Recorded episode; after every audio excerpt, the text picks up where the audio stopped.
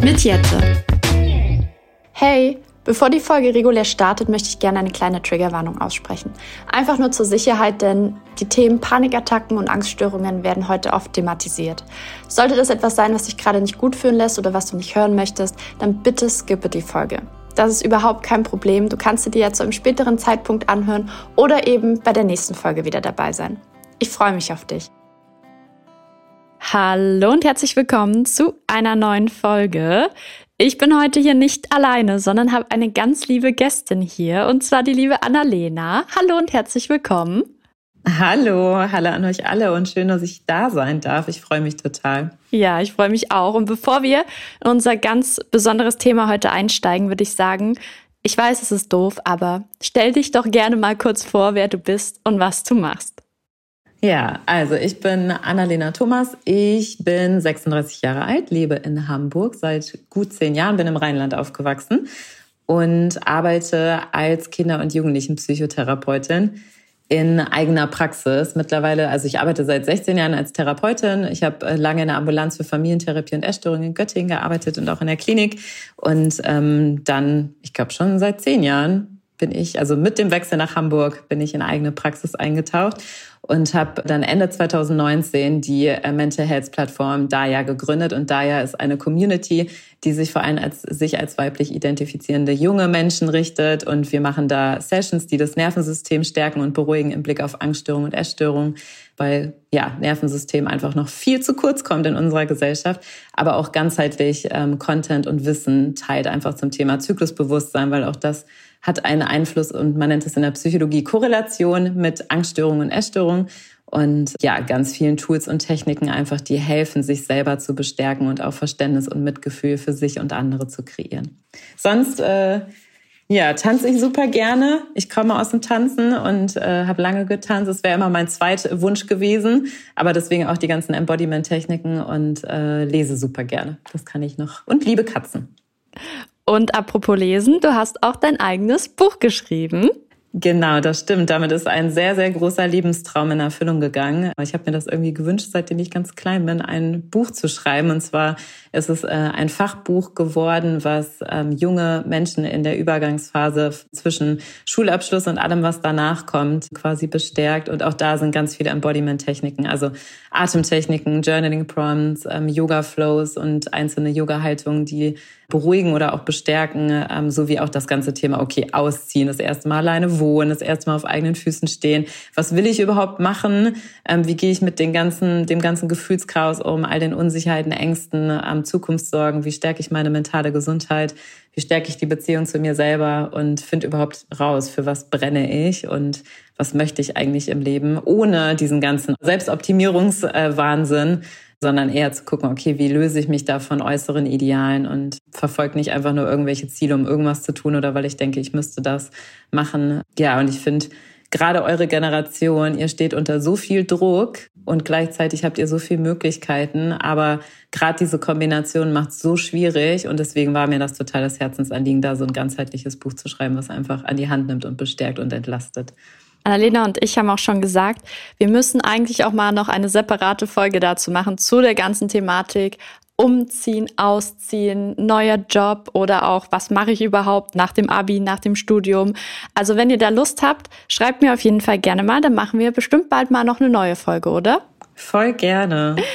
Heute sprechen wir nämlich über ein anderes Thema und zwar über mentale Struggles. Was hilft und vor allem, wie spreche ich mit anderen darüber? Ich habe Annalena dazu schon eine lange Sprachnachricht geschickt gehabt und habe gesagt, hier ist eindeutig einiges an Klärungsbedarf. Müssen wir mal eine Folge zu machen, denn meine DMs platzen sehr, sehr häufig mit dieser Thematik. Wie kann ich das meinem Freund erzählen, meiner Freundin erzählen, meiner Familie erzählen?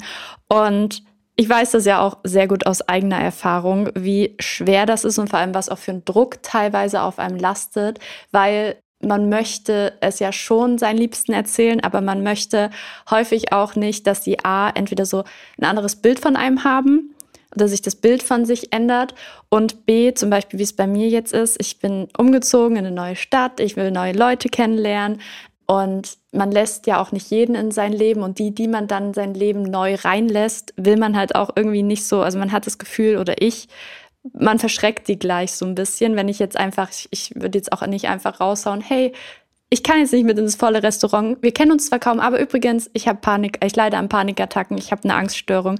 Und es ist ja super schwer auch, darüber offen zu sprechen. Deswegen wäre jetzt auch meine erste Frage an dich.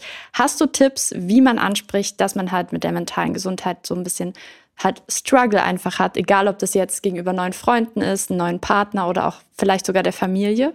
Total, auf jeden Fall. Ich gebe gleich konkrete Tipps, aber was ich einmal vorweg sagen will, das Kernproblem des Ganzen ist ja einfach, dass seelische Erkrankungen immer noch stigmatisiert sind.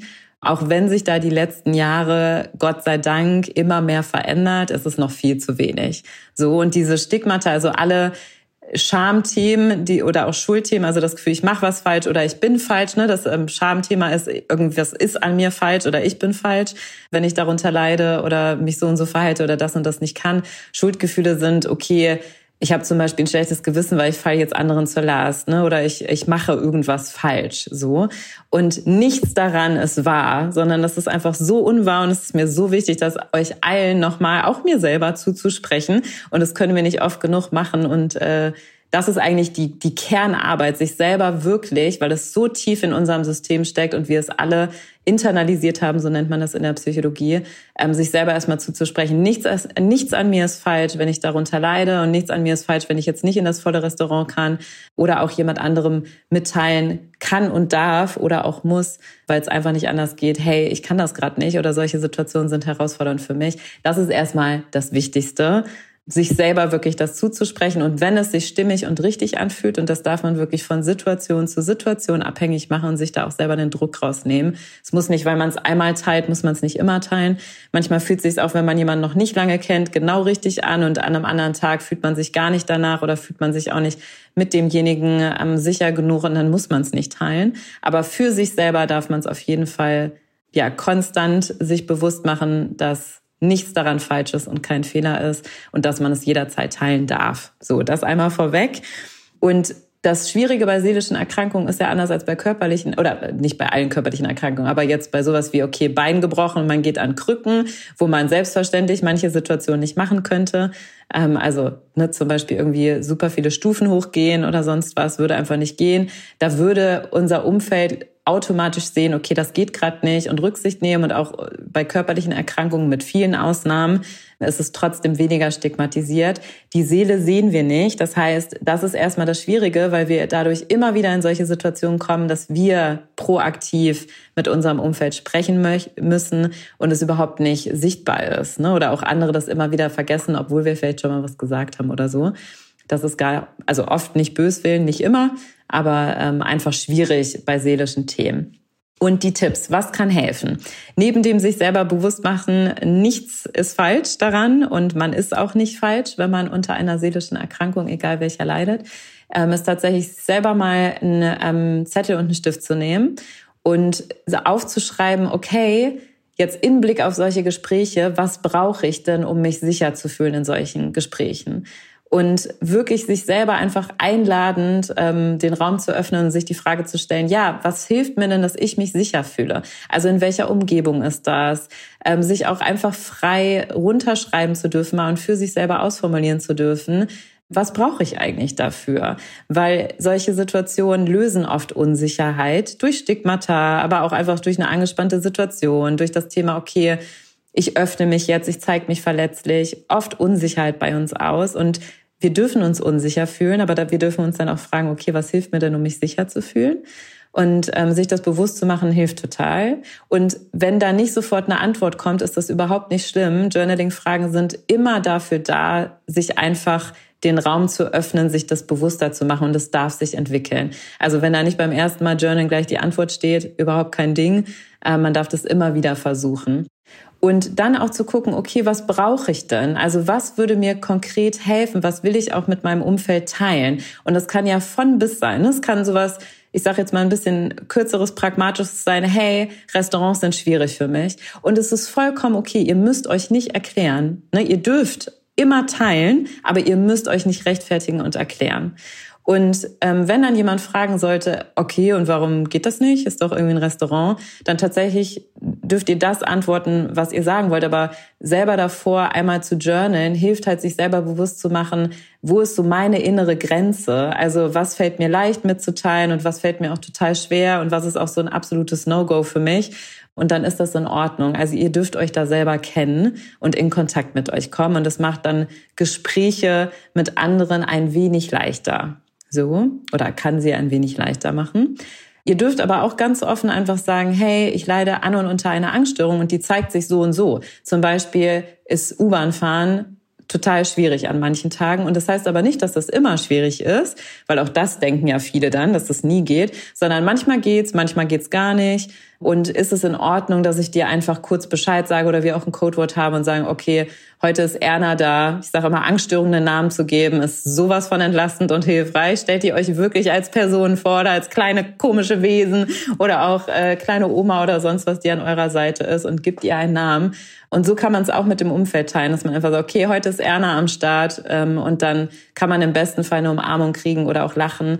Und in der Journaling-Übung auch wirklich konkret schreiben, was würde mir helfen, weil oftmals ist Umfeld auch verunsichert, weil so wenig über seelische Themen im Konkreten geredet wird. Also wie zeigt sich eine Angststörung? Die ist für jeden trotzdem individuell, auch wenn es kollektive Gemeinsamkeiten gibt, ist trotzdem jeder Mensch individuell und ähm, einfach den, den Raum zu öffnen, aber auch dem Umfeld vielleicht so einen Tipp zu geben, das geht, das fällt mir total schwer, das geht aber auch nicht und es ist nicht immer gleich. Und mir hilft es dann aber, wenn du zum Beispiel einfach das Thema wechselst. Manchen hilft es total, dass das Umfeld einfach dann kurz das Thema wechselt. Andere stört es extrem. Also ich hatte in meinen Zwanzigern auch mit Panikattacken zu tun. Mich hat es extrem gestört, wenn andere dann einfach über irgendwas anderes geredet haben. Äh, mein Nervensystem war dann so überreizt. Ähm, mir hat es zum Beispiel eher dann geholfen, ähm, dass einfach jemand präsent war, wir kurz durchatmen konnten. Jemand gesagt, atme, so atme mit mir ein, atme aus. Es kann aber auch helfen, dass einfach, dass man weiß, der andere Mensch weiß Bescheid und ich darf jederzeit irgendwie auch gehen. Also, ne, dass ich aus der Situation rausgehen darf. Und ja, es einfach eine Entlastung ist, dass wir andere dann nicht so irritieren, weil die nicht Bescheid wissen. So, sonst gibt's ja einfach so ein Gedankenkarussell aus, okay, ich stoße dem anderen Menschen vor dem Kopf, ne? Oder was denkt der jetzt? Ähm, was denkt die jetzt und so weiter? Und es hilft einfach da, tatsächlich sich selber zu fragen, was hilft mir in der Situation und das dann auch mit dem Umfeld zu teilen, dass ähm, ja im besten Fall die Situation entspannter werden kann. Ja, ich hatte das auch lange, lange Zeit, dass ich immer diese Erklärungsnot hatte, weil ich das Gefühl habe, wenn ich jetzt sage, ich kann das nicht oder ich schaffe das nicht, dass das irgendwie dann auf Unverständnis halt drückt, weil man will es eben den anderen eher recht machen. Und meine Angststörung heißt bei mir tatsächlich Angsthase. Das ist mein ja, kleiner schön. Angsthase. Also das mit den Namen geben oder das sich halt als irgendwas vorstellen, finde ich auch richtig eine coole Sache. Die kannte ich jetzt auch noch nicht, dass man das halt an andere weitergibt und sagt, ey, Angsthase ist heute wieder da, es geht leider nicht. Und ich finde es auch super wichtig, was du gesagt hast, zu verdeutlichen, dass das nicht immer so ist oder es nicht immer sein muss, dass ich heute halt vielleicht nicht ins Restaurant gehen kann und beim nächsten Mal kann ich das, weil ich kenne das auch von Personen und ich glaube auch aus deren Sicht, dass das überhaupt nicht schlimm ist, wenn man das selber halt nicht hat, eine Angststörung oder Panikattacke schon mal hatte, dass man das dann super schwer manchmal teilweise nachvollziehen kann und sich dann halt denkt, aber letzte Woche waren wir doch zusammen im Restaurant essen, warum geht's denn diese Woche nicht? Und ich glaube, das ist für viele halt außenstehende Personen schwer nachzuvollziehen.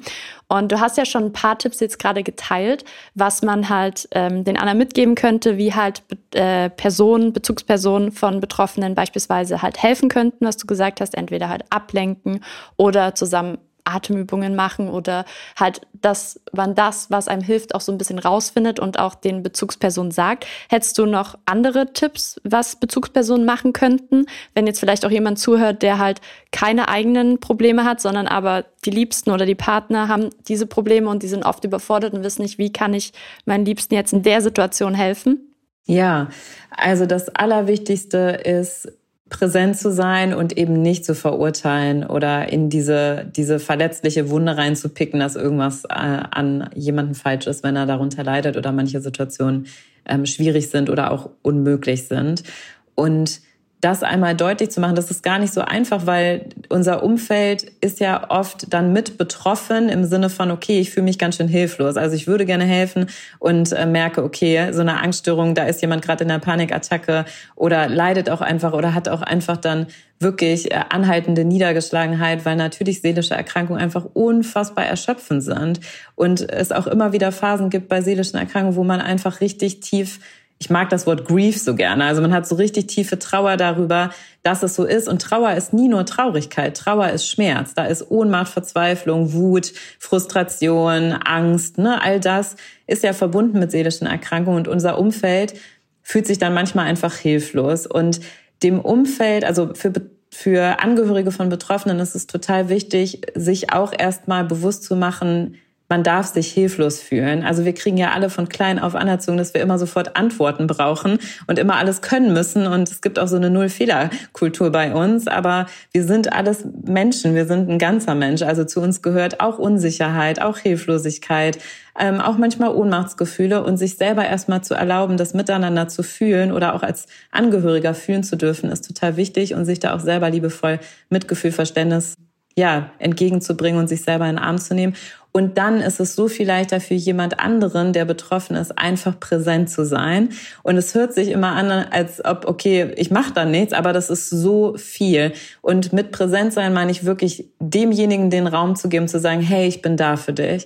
Und wir wissen, wir merken sofort an unserem Nervensystem, wenn jemand wirklich da ist, in voller Präsenz und uns den Zuspruch gibt, hey, es ist okay, dass du dich gerade so fühlst, ich bin bei dir, dann reguliert sich unser komplettes Nervensystem. Ne, manchmal weinen wir dann auch oder es release sich was richtig und das ist wirklich Embodiment.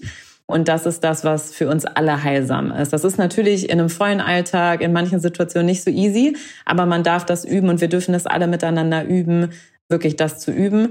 Was auch total hilft, ist wirklich dieses Angebot, ich bin da, kann ich dir was Gutes tun? Manchmal können das Betroffene, ne, je nachdem, wie es gerade ist, überhaupt gar nicht formulieren, aber allein das auszusprechen hilft sowohl Angehörigen als auch Betroffenen, weil man merkt, okay, ich bin damit nicht alleine, da ist jemand da. Auch was total wichtig ist, ist ähm, keinen Druck zu machen. Also wenn Verabredungen kurzfristig abgesagt werden oder so, da wirklich Verständnis zu haben und keinen Vorwurf zu machen, auch wenn man mal genervt ist. Man darf genervt sein. So, aber also sind ja alle genervt. Ne? Betroffene sind äh, am, am meisten noch leiden darunter, wieder absagen zu müssen oder dass es wieder nicht geht, obwohl man sich eigentlich gefreut hat. Und auch als Angehörige da tatsächlich keinen Vorwurf zu machen, sondern zu sagen, ey, es ist vollkommen in Ordnung und soll ich vorbeikommen? Ist es leichter heute für dich? ähm, wenn zum Beispiel Essen gehen nicht geht ähm, oder U-Bahn fahren nicht geht oder so. Da wollen wir einfach eine Runde spazieren gehen. Ähm, also trotzdem da sein und Alternativen zu finden ist ähm, und es offen miteinander zu besprechen kann total helfen. So.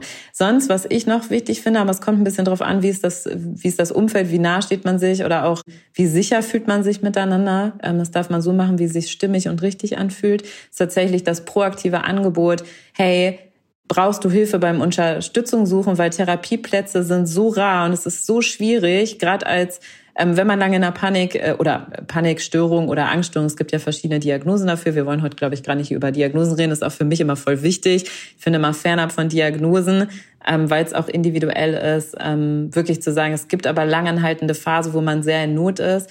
Da dann, wenn, wenn Freunde oder auch Eltern oder PartnerInnen ähm, sagen irgendwie, okay, ähm, wenn ich da irgendwie mit dir was raussuchen soll oder auch E-Mails übernehmen soll oder die einfach bei dir sein soll, das kann auch total entlastend sein, weil manchmal kann es helfen, wenn Angehörige da unterstützen. Ne? Oder auch einfach ermutigen, dran zu bleiben. Oder auch mal einen Anruf abzunehmen oder eine E-Mail vorzuschreiben. Ähm, das, ja, genau, empfehle ich auch immer gerne, wenn es passend ist.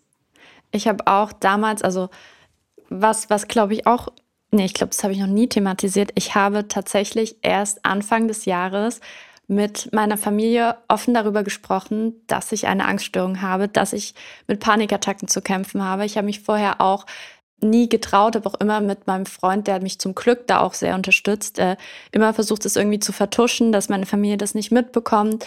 Und irgendwann hat so ein Druck auf mir gelastet, aber ich hatte trotzdem so eine Angst, dass es halt verurteilt werden kann, dass ich mich halt lange Zeit nicht getraut habe und ich halt auch, wie ich schon mal vorhin gesagt habe, nicht wollte, dass sich ein Bild von mir irgendwie ändert. Aber ich habe auch gesagt, als ich es dann endlich rausgebracht habe und auch quasi aufgeklärt habe, dass ich damit schon ganz lange zu kämpfen habe, habe ich auch gesagt, ihr müsst es nicht verstehen ihr müsst nicht wissen, wie das in mir, was hier gerade passiert, aber mir ist wichtig, dass ihr es ernst nimmt, und dass ihr für mich da seid. Egal, ob ihr das nachvollziehen könnt oder nicht. Und das ist wirklich, wie du schon gesagt hast, das ist trotz alledem für Betroffene so ein Game Changer, weil es gibt nichts Schlimmeres, als wenn du das Gefühl hast, du wirst mit den Struggles, die du mental hast, nicht ernst genommen. Also das kann ich aus eigener Erfahrung sagen. Ja, und danke, dass du das teilst. Und deswegen ist ähm, deine Arbeit ja auch so wichtig und wertvoll, weil so viele Menschen kennen das. Also wir alle kennen solche Situationen leider. Ne? Es gibt natürlich Ausnahmen, aber viele kennen das. Und selbst wenn Umfeld mitfühlend und gleich verständnisvoll reagiert, das Gefühl ist in uns, wie gesagt, total internalisiert. Deswegen hilft es auch, man nennt es dann zu externalisieren und der Angststörung Namen zu geben. Zum Beispiel, es hilft, weil es externalisiert. Also es, wir können es dann, wir projizieren es nicht mehr auf uns und unser Unvermögen, sondern eben auf etwas außerhalb von uns und es erleichtert, also es reduziert Schamgefühle, aber es macht uns dann auch, man nennt es selbstwirksam. Also wir, wir können dann damit umgehen mit schwierigen Situationen und ähm, wir haben das Gefühl, wir können ja, uns dann selber unterstützen und kämpfen nicht mehr gegen uns selber. Und deswegen ist es so wichtig, ernst genommen zu werden, aber auch, und das ist mir so ein Herzensthema, auch in der Arbeit, deswegen auch da ja als Community, wir haben ja auch Sessions und so, weil so oft das Gefühl entsteht, ich bin alleine damit. Und ihr, ihr seid nicht alleine damit, sondern so viele Menschen kennen dieses Gefühl. Und selbst wenn das Umfeld das vielleicht nicht nachvollziehen können, es gibt Menschen, die kennen das eins zu eins oder auch anders, aber sie kennen dieses Gefühl, ich bin damit alleine. Und gerade wenn wir es irgendwie verstecken und wir lernen von klein auf irgendwie so ja, perfekt sein zu müssen und immer, ich sage immer, Sonnenscheingesellschaft, also dieses, ähm, und gerade auch weibliche Personen, so immer lächeln, immer höflich sein, immer angepasst sein, immer perfekt sein und dieses drüber pinseln und ähm, das verstecken müssen, macht über die Zeit einfach dieses Gefühl, okay, irgendwas ist falsch an mir und ich darf es auch nicht teilen. Und da baut sich so eine enorme, man nennt das innerpsychische Anspannung auf. Also so ein Druck und Stress, auch im Nervensystem. Deswegen ist es auch so wichtig, das Nervensystem mit reinzuholen. Und es gibt so tolle Techniken, ähm, die unser Nervensystem regulieren und auch gerade bei Angststörungen wirklich Symptome reduzieren und uns auch im Vertrauen stärken ähm, und Situationen dann ähm, ja einfach entlasten oder hilfreicher machen. Und ja, wir müssen damit nicht alleine sein, auf keinen Fall. Ja. Wenn es jetzt dann so Situationen gibt, wo man beispielsweise, wenn man halt eben niemanden hat, der einem da ein offenes Ohr schenkt oder der einem gerade Unterstützung in solchen Akutmomenten quasi geben kann, welche Möglichkeiten hätte man denn sonst, sich so ein Stück weit auch selbst zu helfen? Vielleicht Übungen oder irgendwelche Tipps? Ja, also gibt es unfassbar viel. Was ich sehr liebe und was tatsächlich auch, also ich konnte das einfach so in meiner therapeutischen Arbeit sehen, weil, wie gesagt, ich arbeite seit 16 Jahren therapeutisch. Es ist leider immer noch nicht in Deutschland angekommen. Also ich habe dann viele Ausbildungen, ähm, Gott sei Dank und sehr privilegiert in Amerika machen dürfen, auch in Indien und so weiter. Also ich bin viel rumgereist und ähm, habe mir einfach aus anderen Ländern äh, Dinge angeeignet, weil die ja viel weiter sind. In Deutschland kommt es nach und nach, aber ähm, die Integration unseres Nervensystems.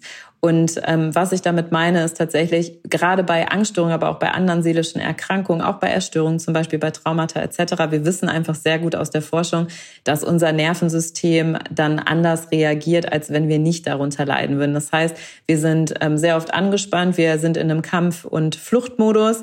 Unser ähm, sympathisches Nervensystem ist dann sehr angespannt und unser Parasympathikus und ähm, kommt einfach zu kurz. Und der Parasympathikus ist total wichtig dafür, dass wir uns erholen erholt äh, fühlen, sicher fühlen und regenerieren können. Weil erst wenn wir uns sicher fühlen, wirklich unser Nervensystem sich sicher fühlt, dann ähm, können alle hormonelle Prozesse ablaufen und zwar so, dass es ähm, unser Wachstum quasi auch auf Zellebene und Entspannung fördert und auch Fortpflanzungsprozesse, also ganze Zyklus, Dinge bei menstruierenden Menschen quasi so ablaufen können, dass wir vital sind. Und ich sage bewusst auch eine sympathische Reaktion. Also ähm, unser Sympathikus ist quasi dafür da, dass wir aktiviert sind, aber auch in Gefahrensituationen eben kämpfen oder fliehen können, ist eine hormonelle Balance, weil so oft mittlerweile in Medien darüber über wir müssen hormonell ausgeglichen sein und so weiter gesprochen wird. Ja, das ist richtig, aber unser Körper kann so viel adaptieren.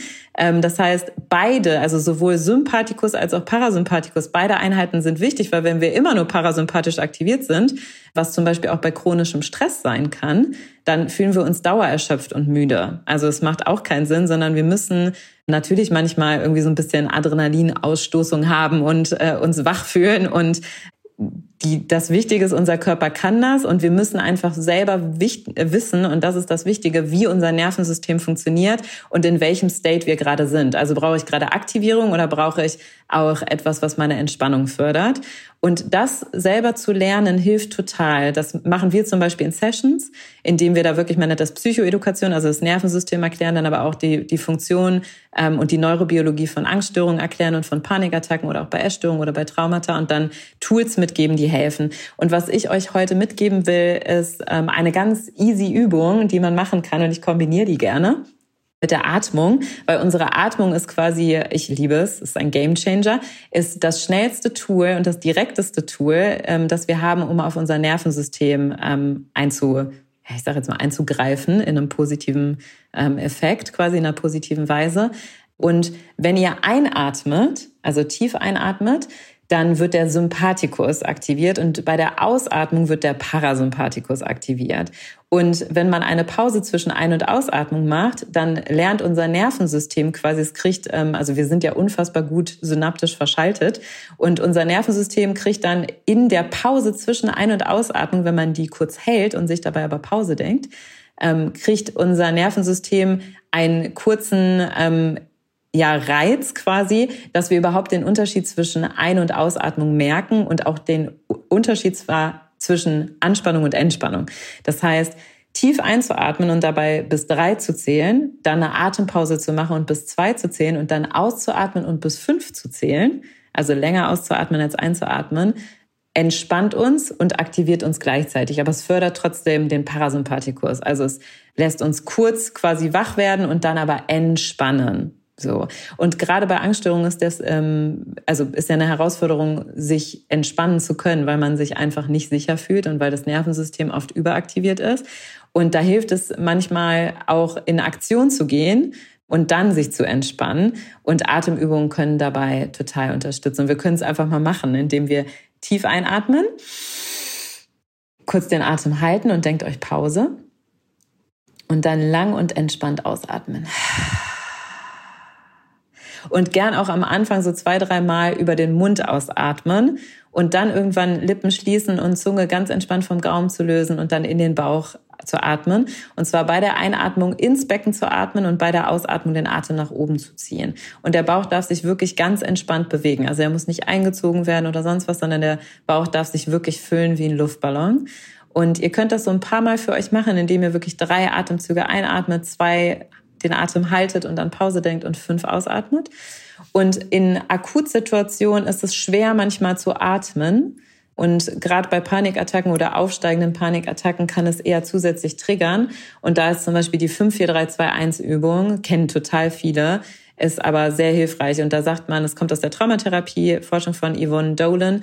Und man sagt sich fünf Dinge, die man sieht. Also zum Beispiel, stellt euch vor, man sitzt in der U-Bahn und man sagt einfach, ich sehe den roten Pulli da hinten, das pinke Plakat, ähm, ich sehe meine Schuhe, ich sehe die Kopfhörer von der Person gegenüber und so weiter. Und dann sagt man vier Dinge, die man hört. Also erst immer fünf Dinge, dann vier Dinge, dann drei Dinge, dann zwei, dann eins. Man kann das so lange machen, also so viele Runden, wie man möchte und man merkt, okay, ich entspanne mich ähm, oder ich fühle mich zumindest irgendwie wieder orientiert und sicher. Man kann es aber auch einfach nur eine Runde machen. Und man sagt nach den, also fünf Dinge, die man sieht, fünf Dinge, die man hört, fünf Dinge, die man wahrnimmt, da unbedingt fangt mit dem Boden an. Ne, das nennt man Grounding-Übung und unser Nervensystem beruhigt sich, wenn wir Boden unter den Füßen haben. Und ich sage immer, egal wo ihr sitzt, steht oder liegt, ihr habt immer Boden unter den Füßen. Ob es eine Matratze ist, ein Stuhl ist, ein Teppich ist, wirklich der Boden ist weil wir eben nicht schwerelos sind. Und das hilft, sich wirklich mit der Aufmerksamkeit bewusst zu machen und zu den Füßen und dem Boden zu wandern oder auch den Sitzflächen zu sagen, okay, ich sitze, ich habe Boden unter den Füßen. Und dann aber sowas wie der Pulli, meine, die Haare auf der Schulter und so weiter. Und noch nicht in den Körper hineinzuwandern, weil gerade herzstark, ähm, wenn der ins Stocken kommt oder sehr, sehr schnell geht bei Panikattacken, dann kann das triggern, wenn man die Aufmerksamkeit dahin lenkt. Und dann sagt man ähm, fünf Dinge, die man äh, schmecken kann und fünf Dinge, die man riechen kann. Also man wandert quasi über die Sinnesorgane von außen nach innen und es hat einen großen Faktor, der unser Nervensystem wieder orientiert, aber auch beruhigt. Ähm, sonst tatsächlich, wenn ihr merkt, okay, Situationen geht gar, gehen gar nicht, wenn ihr im Restaurant seid oder auch irgendwo anders, wo es Wasser gibt, kurz ausstehen, ähm, auf die Toilette gehen und lange, wirklich so zwei, drei, vier Minuten kaltes Wasser über die Handgelenke laufen lassen und auch in den Nacken machen oder an die Stirn, ins Gesicht. Das beruhigt auch das Nervensystem und holt uns zurück ins Hier und Jetzt.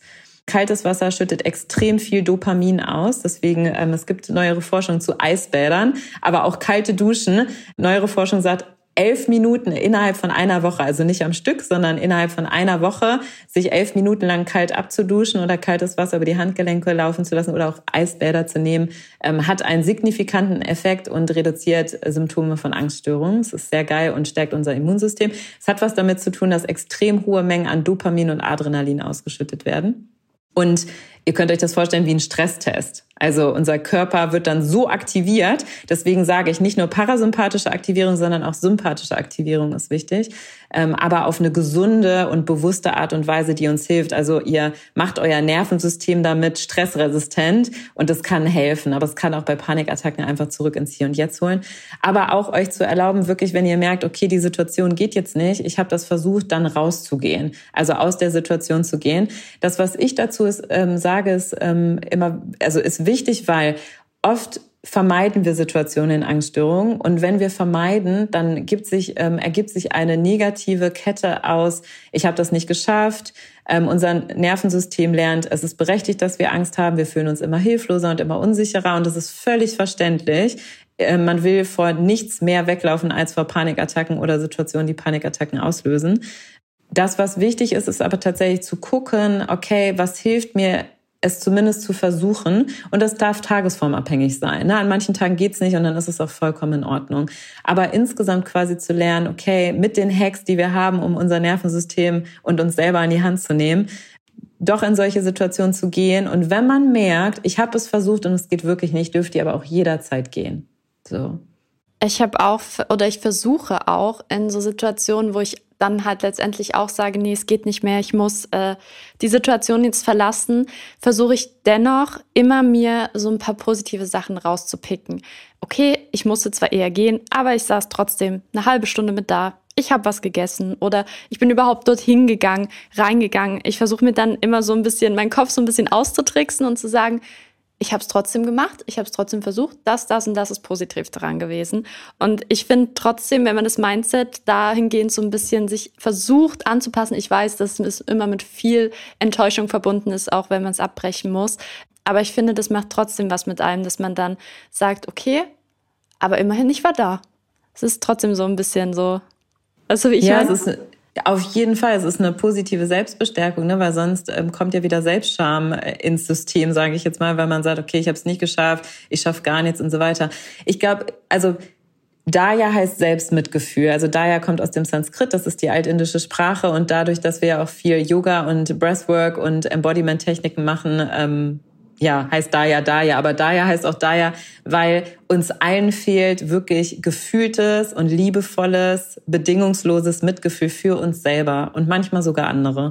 Und sich selber Mitgefühl gegenüber auch auf so einer gefühlten Ebene entgegenzubringen, wirklich dieses, ich habe jetzt Mitgefühl mit mir und ich tadel mich nicht, sondern ich nehme mich jetzt einfach in den Arm. Und das heißt nicht, Natürlich hilft es, sich positiv zu bestärken. Super, super wichtig. Und manchmal ist es aber auch ein, okay, ich bin jetzt gerade traurig, weil es nicht geklappt hat und irgendwie die letzten Monate waren extrem hart und mir fehlen soziale Kontakte und ich habe das Gefühl, ich verpasse so viel und ich bin alleine damit und so weiter. Dann ist es so wichtig, sich selber in den Arm zu nehmen und auch wirklich in den Arm zu nehmen und Mitgefühl und liebevolles Verständnis für sich zu haben und dann natürlich auch zu sehen, ey, und es ist das mutigste überhaupt und ich sage das immer wieder, mit Angststörungen loszugehen. Und es wird gesellschaftlich wirklich noch so unterschätzt. Ein Leben und ein Alltag mit Angststörungen ist sau anstrengend und erschöpfend. Und das ist das Mutigste überhaupt. Ihr seid so mutig, dass ihr immer wieder rausgeht, egal wie das Endergebnis ist. Aber ihr seid so, so mutig, immer wieder in ganz, ganz viele Situationen rauszugehen, die einfach Angst machen. Und unser Nervensystem ist da eben einfach so äh, organisiert und programmiert, wie es ist, seitdem es uns Menschen gibt. Aber unser Alltag hat sich total verändert. Und auch unser Leben hat sich total verändert. Und die letzten Jahre waren, wie gesagt, total hart. Ähm, und deswegen, ja, also ich glaube, das A und O ist trotzdem neben positiver Spiegelung und Bestärkung Selbstmitgefühl. Und das machen wir quasi in den Dire Sessions ähm, durch und durch. Ne? Also wirklich auch durch Breathwork dann ähm, zu fühlen, ich habe Mitgefühl, weil das ist leichter gesagt als gefühlt und getan. Ne? Also wir können uns oft sagen, okay, es ist jetzt, ähm, ich bin jetzt liebevoll mit mir und ich habe Verständnis, aber wir fühlen was komplett anderes. Ne? Wir fühlen, okay, ich habe es wieder nicht geschafft, irgendwie kriege ich nichts hin, wie soll mein Leben weitergehen, wie schaffe ich das bloß? Es gibt aber wirklich Techniken, die uns helfen, dass wir eine Beziehung zu uns so aufbauen können, dass wir wirklich mitfühlend und liebevoll mit uns sind und uns auch so annehmen und akzeptieren, wie wir sind. Selbst mit Angststörungen. Ja, ich kann euch auf dem Schaumatlos ehrlich Instagram-Account auch noch mal ein paar meiner Reels teilen. Da habe ich auch noch ein paar Tipps zu den Themen, was mir so in Akutsituationen hilft, wie zum Beispiel mein Armband mit den yes. ähm, einzelnen Buchstaben dran, wo ich mir dann auch immer verschiedene Kategorien überlege, die ich, wo ich dann für jeden Buchstabe quasi ein Wort versuche mir zu überlegen und so quasi dann ja mich auch ein bisschen versuche abzulenken. Sehr gut. Wenn jetzt jemand sagt, ich möchte mich nicht oder mir reicht es nicht, mich meinen Liebsten zu öffnen, meinen Bezugspersonen zu öffnen, aber wie du schon auch leider gesagt hast, ich finde keinen Therapieplatz.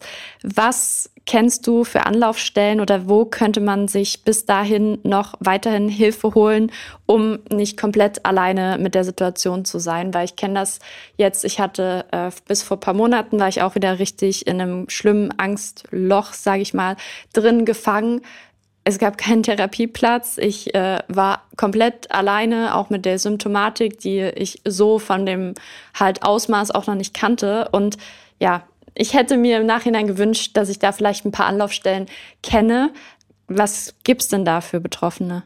Ja, erstmal tut's mir aufrichtig leid, wirklich von Herzen leid, dass ähm, du das auch erlebt hast und da durchgehen musstest und so viele kennen das. Wie gesagt, ich sage seit Jahren und wir machen uns dafür oder viele von uns äh, machen sich dafür stark und ja auch viele Betroffene. Es gibt mittlerweile viele Petitionen und auch Aktionen, dass es mehr Therapieplätze geben muss. Der Bund und die Politik ist einfach sind da viel zu langsam, ne? also viel viel zu langsam und es ist einfach auf eure eure Lasten äh, oder zu euren Lasten. Und es gibt verschiedene Anbieter und Plattformen, so wie zum Beispiel HelloBetter und hellobetter.de bietet Online-Kurse ähm, an und Programme an für verschiedene Symptomatiken und die sind auch rezeptfrei, auch für ähm, Jugendliche und junge Erwachsene und Erwachsene, also die ganze Bandbreite, jetzt nicht für Kinder explizit, aber ab dem Jugendalter auf jeden Fall ist es machbar quasi und man, man darf da teilnehmen. Ähm, wie gesagt, rezeptfrei, also man braucht kein Rezept vom Arzt und es wird trotzdem von den Krankenkassen übernommen. Sonst gibt's ja super, super viele Anbieter wie Self-Apply und so weiter, die quasi Hilfe zur Selbsthilfe in Programmart anbieten. Auch wir haben zum Beispiel einen Confidence-Kurs, der richtet sich ganz explizit an Angststörungen. Der ist sehr ganzheitlich, äh, vor allem für menstruierende Menschen, weil ähm, wir ganz viel Wissen zum Zyklus teilen, weil es eine Korrelation gibt, zum Beispiel zwischen der ähm, also wir arbeiten immer mit vier Zyklusphasen und nicht den medizinischen zwei Zyklusphasen. Also es gibt ja in der Medizin quasi die follikulare Phase und die luteale Phase. Und wir arbeiten mit den Jahreszeiten, wie schon in vielen äh, ganzheitlichen Modellen, dass wir Winter, Herbst, ähm, Sommer und Frühling quasi ja den Zyklus so unterteilen. Und im Herbst ist es so, und das ist die luteale Phase, das ist die Phase kurz vor eurer Menstruation und nach dem Eisprung, dass hormonell einfach extrem viel passiert.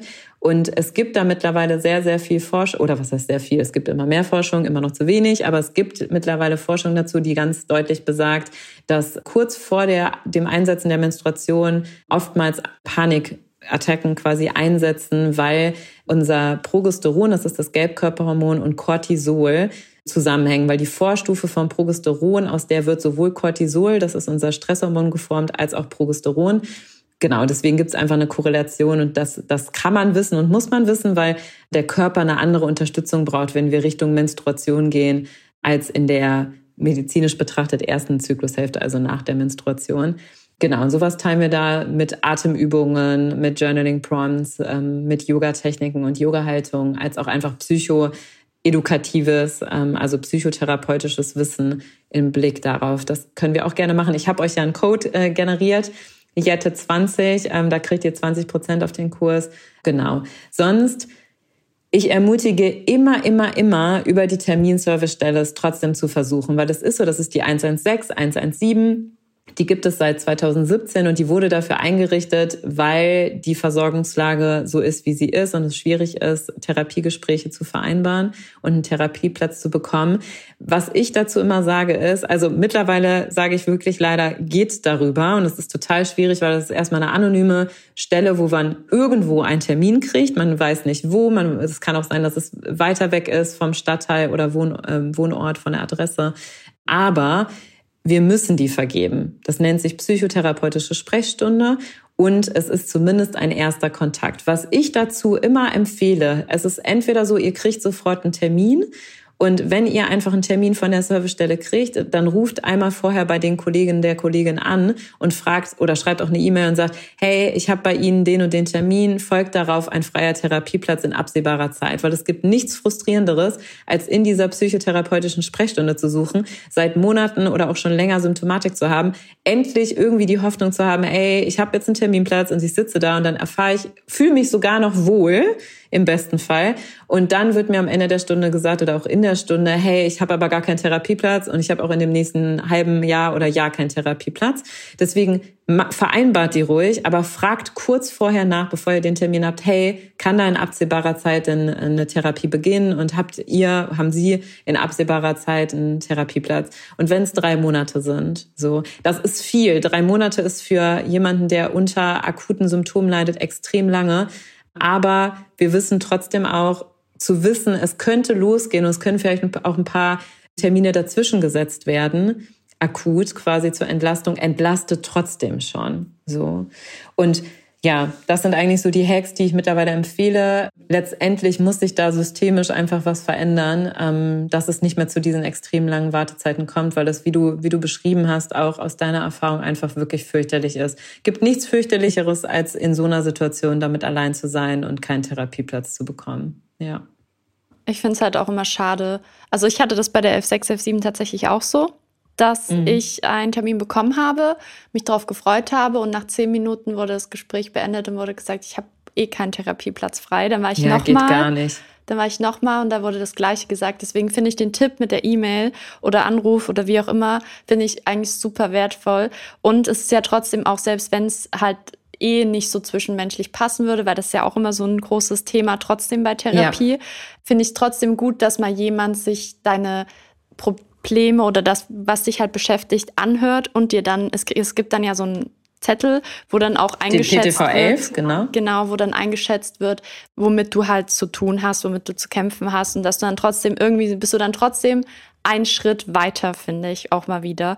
Aber ja, ja, aber es, dennoch. Also ich finde, also pff, da könnten wir jetzt alleine Podcast-Folge ja. zu machen, weil ich als Psychotherapeutin, ähm, die auch ja einfach damit täglich ähm, zu tun hat, ich finde, es gibt nichts Schlimmeres und auch ganz oft, also zum Beispiel bei mir ist es so, und es hat sich trotzdem die letzten Jahre verändert, eigentlich antworte ich innerhalb von 48 Stunden, auch persönlich. Also ich schreibe entweder eine E-Mail oder rufe sogar zurück, weil auch das ist ein Erstkontakt. Und kurz jemanden zu hören und zu sagen, hey, das ist richtig gut, dass du losgehst und nichts an dir ist falsch und es ist ein systemisches Problem, dass du so lange auf den Platz wartest, aber vielleicht kannst du noch mal das und das probieren, fühlt sich schon weniger allein und etwas entlastend an.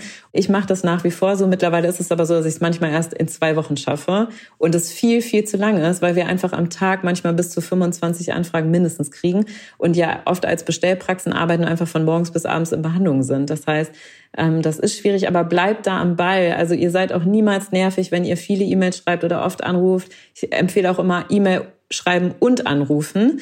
Das zeigt einfach, okay, da ist eine Not, aber da ist auch ein Wille, eine Therapie zu beginnen. Und ja, dranbleiben, dranbleiben, dranbleiben. Ich weiß, wie schwer das ist.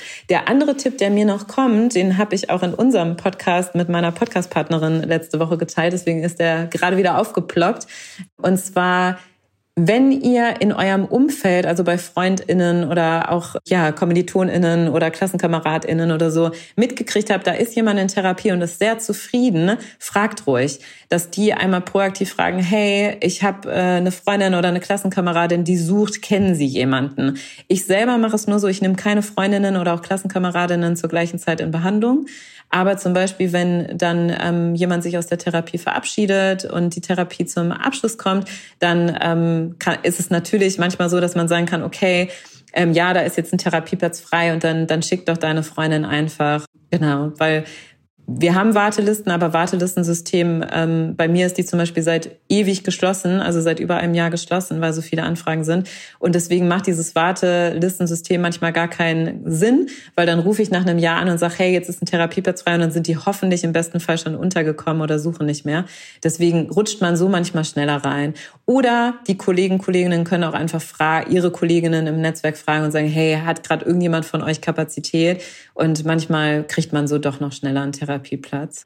Ja, es ist halt schade, weil wenn man schon so weit ist und dann sagt, ja, ich möchte mir Hilfe suchen, weil das einzugestehen ist ja trotzdem auch nochmal ein großer Step. Und dann ja. willst du das und bist auch wirklich gewillt, dass dir jemand hilft und dass hier endlich wieder Normalität quasi zumindest bei mir ins Leben reinkommt. So hat sich das angefühlt. Und dann ist halt nichts da. Das ist halt ja, super schade. Aber deswegen finde ich es halt umso wichtiger, dass wir hier auch mal ein bisschen aufklären, was halt für Alternativen gibt, bis man vielleicht wenigstens hoffentlich einen Therapieplatz gefunden hat. Ja, und ich finde das, also das ist mehr als schade. Ihr müsst euch das mal körperlich vorstellen. Ne? Das ist ähm, mit einem Beinbruch ein halbes Jahr auf einen Therapieplatz äh, zu warten, ne? um einen Gips gelegt zu kriegen und ein Röntgenbild zu haben. Und auch im medizinischen, ähm, also im somatischen Bereich, alles was den Körper betrifft, ist es auch schon schwieriger, Facharzttermine zu kriegen. Also wir haben ein Problem im Gesundheitssystem und es wird Zeit, dass da immer mehr Aufmerksamkeit drauf kommt, aber nicht nur Aufmerksamkeit, sondern dass Dinge auch einfach geändert werden. So, ja, auf jeden Fall. So, jetzt haben wir schon euch ganz, ganz viel Input zu dem Thema gegeben. Ich glaube, du bist heute meine längste Podcast-Folge, die ich bisher hatte. Aber ich finde es gut, weil ich finde das Thema wirklich super, super wichtig. Ich hatte eigentlich noch ein paar Community-Fragen vorbereitet, aber ich habe jetzt schon mal geschaut und habe mir noch zwei rausgepickt, die ich ganz wichtig fände zum Abschluss. Und, Gerne. Ähm, wir können es ja kurz halten. Und zwar wäre die erste, was kann man denn gegen die Angst vor der Angst tun? Also wenn man halt also automatisch Angst hat, ich stelle mich der Situation jetzt lieber nicht, weil ich habe Angst, dass ich dann wieder eine Panikattacke zum Beispiel bekomme. Ja, das ist eine super, super wichtige Frage, die aber gar nicht so einfach zu beantworten ist, weil die individuelle Situation zählte auf jeden Fall. Ne? Aber was ich ähm, mitgeben will an deine Community und alle, die zuhören, ist, knallharte, also radikale Akzeptanz. Das ist auch ein neuerer Bereich in der Therapieforschung ähm, bei der Commitment, nee, Acceptance Commitment Therapy, also ACT wird es genannt. Und selber zu akzeptieren, okay, und sich bewusst zu machen, das ist ein sehr schmerzhafter Prozess, so wie du auch vorhin erwähnt hast. Okay, ich habe eine Angststörung und ich habe Panikattacken und ich habe mittlerweile wirklich Angst vor gewissen Situationen und ich habe auch Angst vor der Panikattacke Nichts an euch ist falsch und es ist super schwer, aber es ist super wichtig, euch bewusst zu machen, ja, dass das gerade die Situation ist. Und dann, wie ich vorhin gesagt habe, wirklich zu gucken, okay, welche Tools und Hacks gibt es ähm, und kann ich mir auch aneignen, um mit mit den aufkommenden Panikattacken, aber auch, und ich sage immer beim Surfen ist das ja klar, also beim Wellenreiten, man übt erst kurz am Land. Also ich habe selber ähm, Surferfahrung und es ist wirklich so, man geht nie direkt raus aufs Meer, sondern man übt erst mal am Strand und man macht sich auch warm. Dann geht man so in, in den vorderen Bereich vom Meer, je nachdem, wo man surft, in welchem Land und in welchem Meer. Und dann geht man irgendwann mal ein bisschen weiter raus. Und so ist es auch ähm, bei all diesen Übungen. Also übt erst mal im Trocknen. Das heißt, macht wirklich mehrmals die Woche, am besten natürlich täglich, aber auch mehrmals die Woche, also viermal die Woche, fünf bis zehn Minuten, sich bewusst Zeit zu nehmen und Atemübungen zu machen, die euer Nervensystem regulieren oder auch aktivieren, so wie ihr es gerade braucht, hilft. Und das dann, also es macht, eine Übung macht den Meister und unser Nervensystem passt sich aber auch an. Also euer Nervensystem speichert es ab und dann kann man es natürlich viel mehr in der Akutsituation abrufen. Ne, dass ähm, man selber die Erfahrung machen kann, okay, ich kann mir helfen ich kann mein Nervensystem regulieren, selbst wenn ich merke, da kommt gerade eine Panikattacke auf. Und das über die Dauer. Das ist jetzt kein Quick-Fix, ähm, aber darum geht's auch gar nicht, auch wenn das natürlich manchmal entlastend wäre. Aber über die Dauer macht es einen großen, großen Unterschied, über diese radikale Akzeptanz und dann wirklich im Trocknen Schwimmen zu üben durch Atemübungen, Atemtechniken oder auch andere Hacks, die das Nervensystem beruhigen gibt auch so eine super schöne Übung, wo man sich selber umarmt, auf eine gewisse Weise in Kombination mit Atem und so. Ich liebe diese Übung. Die hat leider keinen Namen, aber ich äh, zeige sie sonst euch gerne. Vielleicht mache ich auch ein Reel dazu oder so. Die hilft total, um es dann quasi in der Situation zu machen, die angstauslösend ist. Und sonst auch, was zum Beispiel auch Teil bei unserem Confidence-Kurs ist und auch sonst in meiner Arbeit, ich erkläre wirklich das Gehirn und das Nervensystem, weil zu wissen, was passiert da genau, und ich ähm, erkläre das auf eine immer in einer kindgerechten Weise, also mit Eidechsengehören und Katzengehören und äh, Professorinnengehören. Das wird euch jetzt nicht sagen, aber sich selber in der Situation bewusst zu machen, okay, das passiert gerade, gibt auch ein Gefühl von Sicherheit. Das ist so ein bisschen, wie man bei Flugangst sagt, Wissen zu haben über, okay, so hört sich das an, wenn man, wenn das Flugzeug an Höhe gewinnt und dann macht das die und die Geräusche und so und so hört sich das an, wenn die Motoren sich verändert und so weiter. Ähm, das hilft uns einfach, Wissen zu haben, um zu entlasten. Und genauso ist es in angstauslösenden Situationen, quasi zu wissen, das passiert gerade in meinem Nervensystem, das passiert auch in der Situation und das hilft mir. Und dann auch die Erfahrung zu machen, ja, ich kann mir helfen. So. Und würdest du sagen, man kann eine Angststörung je so zu 100 Prozent überwinden oder eher nur lernen, damit umzugehen? Auch eine individuelle Situation, weil es darauf ankommt, okay, Angststörungen korrelieren ja auch manchmal mit, ähm, mit PTBS, also posttraumatischer Belastungsstörung oder Traumata, manchmal auch mit Essstörungen, manchmal ist es eine sehr isolierte Panikstörung zum Beispiel, weil man einen Unfall hatte, ähm, der nicht unbedingt traumatisch war, aber verunsichernd war. Aber es ist tatsächlich so, individuell zu gucken, ich würde euch aber mitgeben, auch aus eigener Erfahrung und aus langjähriger ähm, ja, Psychotherapeutinnen-Erfahrung, ja, auf jeden Fall sind Angststörungen heilbar, zu 100 Prozent heilbar. Und in manchen Situationen ist es so, dass es einfach sehr viel Zeit braucht und ähm, manches sich nie ganz auflöst. Und die Frage ist ja auch, was ist Heilung? Für mich ist Heilung zum Beispiel auch dieses, okay, ich integriere Sachen und ich akzeptiere manche Sachen und mein Nervensystem kann im Hier und Heute sich sicher fühlen. Ne? Weil oftmals ist es so, dass Situationen im Dort und damals in unserem Nervensystem und Körper und auch auf zellulärer Ebene und in der Seele gespeichert sind und im Hier und Heute durch Trigger ausgelöst werden quasi und reaktiviert werden.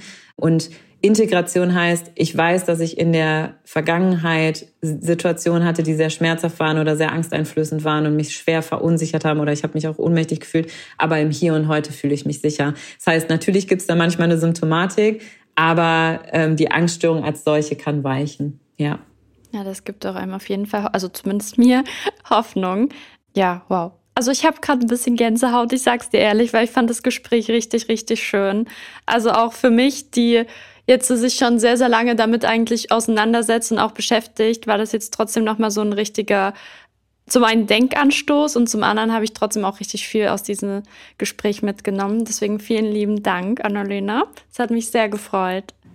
Super, super gerne. Ich ähm, freue mich einfach immer wieder, die Möglichkeit zu haben, auch darüber zu sprechen, weil es mir so ein Herzensanliegen ist, das Thema zu entstigmatisieren, aber auch eben einfach konkret Zuspruch, Mitgefühl und Tools an die Hand zu geben. Und ähm, danke, dass ich da sein durfte. Es hat mir auch super viel Spaß gemacht. Ich verlinke euch auf jeden Fall mal noch alles rund um Annalena, ihre Homepage, der Instagram-Account, ihren Podcast. Habe ich noch was vergessen? Das Buch. Das Buch verlinke ich euch wow, auch. Wow, ja, echt viel mittlerweile. Findet ihr alles auf jeden Fall in den Show Notes. Und Genau, schaut auf jeden Fall mal bei Annalena vorbei. Da gibt es super viel tollen Input rund um mentale Gesundheit und ähm, ja, ich bin richtig happy. Ich fand das Gespräch richtig schön. Ja, ich auch. Es hat mir sehr viel Spaß gemacht und danke für dein Teilen. Wie gesagt, es ist so wertvoll und wichtig, was du machst und wie du es machst. Äh, danke dafür und auch für alle Zuhörenden, dass ähm, ja ihr mutig seid. Ich will euch das wirklich nochmal zusprechen. Ihr seid unfassbar mutig. Oh, ist voll süß. Ich weiß, wie schwer das ist. Ja, ja, das stimmt. Ihr seid mutig, ihr seid toll, so wie ihr seid und wir schaffen das alle zusammen. So, yes. das war das Schlusswort für die heutige Folge. Ich hoffe, euch hat die Folge gefallen. Lasst auf jeden Fall gerne Feedback da und schreibt mir auch gerne auf Instagram, ob ihr wollt, dass wir bald nochmal zu dem ganzen Thema vom Anfang sprechen, wo auch nochmal wir gerne ein bisschen mehr über das Buch von Annalena sprechen können. Und dann würde ich sagen, ich wünsche euch einen wunderschönen guten Morgen, guten Mittag oder guten Abend, je nachdem, wann ihr die Podcast-Folge hört. Und wir hören uns bald wieder. Macht's gut. Bye. Bye, bye.